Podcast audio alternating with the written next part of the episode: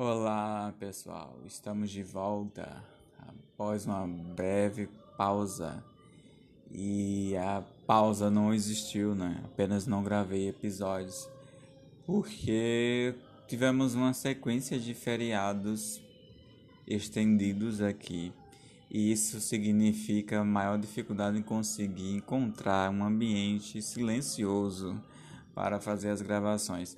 Sem contar que no doutorado o semestre está progredindo e com eles os trabalhos se acumulando, né?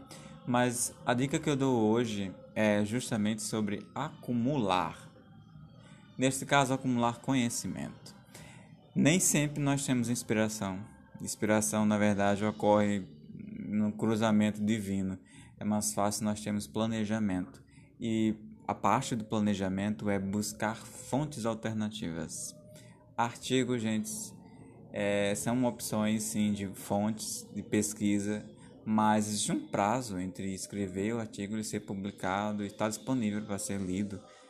E na contramão disso, nós temos um método mais acessível de encontrar ideias é, que são atuais, né, considerado pela academia o estado da arte, que é e são, na verdade, os webinars.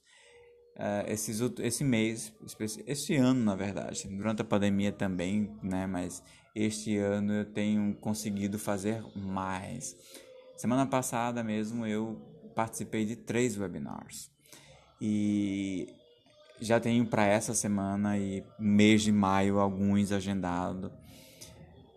Claro que eu, eu tento, eu me inscrevo mas nem sempre eu consigo é, associar o horário que, que ele está disponível com o que eu posso assistir, porque a maioria dos webinars que eu participo eles são é, ou de origem europeia ou de origem americana, não raro também da Ásia. E isso significa que temos um problema de fuso horário, né? E na hora que eu estou fazendo a inscrição, a inscrição é feita com o horário deles. Depois que eu faço é que eu descubro que horário, que horas é, será transmitido.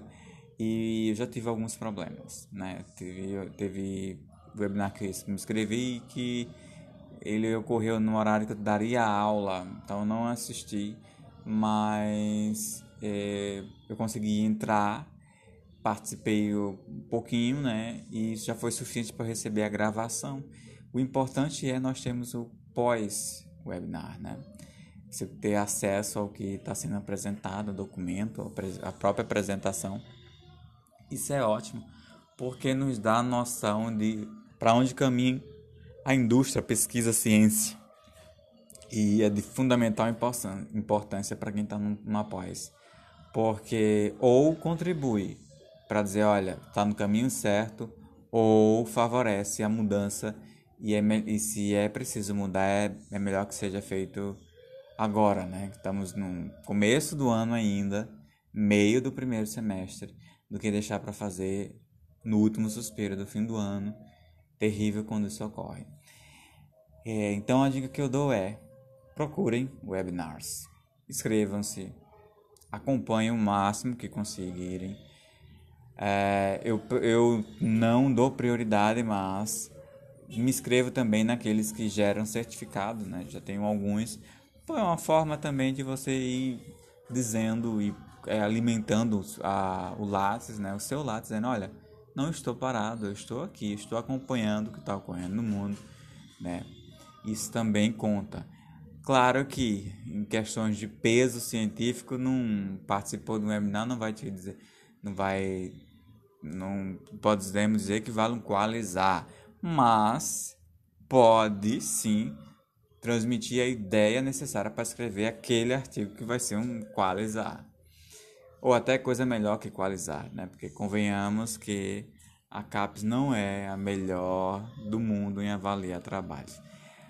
Mas quem depende de bolsa ou quem busca bolsa tem que seguir as normas, né? E a norma é essa. Então voltamos em breve com mais. Bye!